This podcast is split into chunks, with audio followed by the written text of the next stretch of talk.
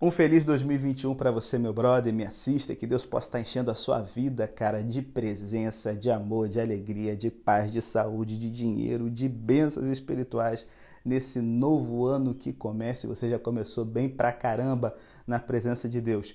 E eu espero que as resoluções de virada de ano, de revelão que a gente sempre faz, perder peso, passar mais tempo com Deus, estudar mais, dedicar tempo à família, a trabalho, mudança de vida, que isso seja uma realidade para você. Hoje o texto é Ezequiel capítulo 10, em que a glória do Senhor deixa o templo. E eu espero que, diferente disso, a glória de Deus permaneça na sua casa dia a dia desse novo ano. Mas qual a importância disso aí para hoje e para o ano que começa? Bom, se liga. Qual a importância aqui? O que, era o templo para os israelitas? Bom, o templo, diferente da igreja hoje, era a residência terrena em que a glória do Senhor podia habitar no meio do seu povo. Essa bênção fundamental da aliança só podia ser mantida se o povo fosse santo. Visto que o povo estava contaminado, o Senhor abandonou sua casa e, juntamente com a cidade ao redor, a deixou vulnerável ao ataque iminente dos babilônicos. E a gente tem aqui uma visão de glória temível, semelhante ao que Ezequiel havia tido na Babilônia, só que se repetindo no Templo de Jerusalém.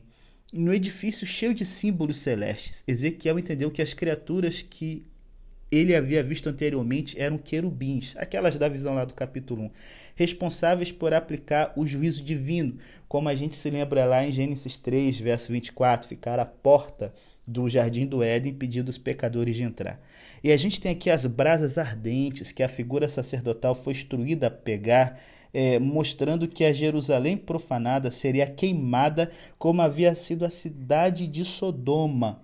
Deus abandonou sua cidade e o resultado ficou evidente mais adiante na história. Alguns anos depois, quase seis anos, Nabucodonosor incendiou Jerusalém e matou milhares de seus habitantes. Só que hoje eu queria focar com vocês aqui na questão da glória do Senhor deixando o templo.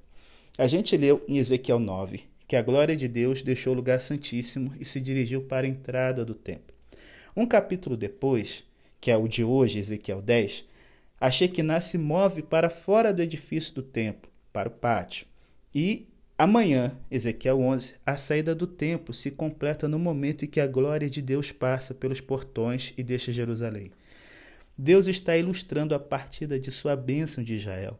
Ele está movendo sua própria luz desse lugar de adoração rumo às montanhas fora da cidade.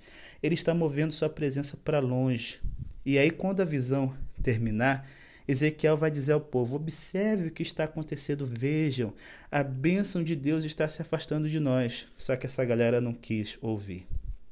Essa glória, ela consistia provavelmente numa luz brilhante, tradicionalmente chamada por sua palavra hebraica, Shekinah, um brilho resplandecente dos céus que habitava o tabernáculo no lugar santíssimo. Quando o templo foi construído, galera, essa glória transferiu-se para o templo e repousou ali.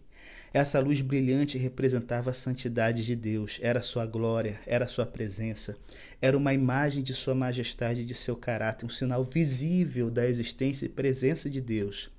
Só a partir daqui está sinalizando que a presença e a bênção especial de Deus estavam deixando o templo. E esse, com certeza, foi um momento devastador para o profeta.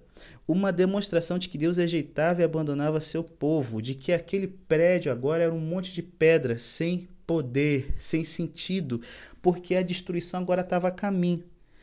E quando a gente lê Deuteronômio 31, verso 16 a 18, a gente vê que o Senhor prometeu que esconderia a sua face dos israelitas quando estes se desviassem. Essa partida da glória de Deus do santuário é impressionante pelo seguinte: é o que não tem. É a falta de reação dos moradores de Judá. A glória de Deus está deixando o templo e ninguém está se dando conta. Seja porque os líderes tinham se adaptado para trabalhar sem a dependência do Senhor, seja porque o povo estava tão envolvido em práticas idólatras que se tornaram espiritualmente insensíveis. Bom, o fato é que a apatia do povo é exemplificada por sua ausência dessa cena. Uma vez que o Espírito Santo habita no nosso coração, a gente tem que ficar ligado nisso. Nós hoje somos o templo de Deus. E o que que afasta a presença, a glória do templo e da nossa vida? A falta de santidade. Eu tenho que ter medo, pastor, toda hora de que Deus me abandone? Não, eu tenho que ter medo de ter uma vida fora da presença de Deus. A presença de Deus tem que ser o que nos anima a servir, adorar e viver cada dia desejosos de cada vez mais ter Shekinah sobre nós. Como diz aquela música, né? Derrama a tua Shekinah sobre nós. Isso só é derramado numa vida totalmente consagrada e santa para Ele. Você vai ter vários dias aí inexplorados, desconhecidos nesse novo ano.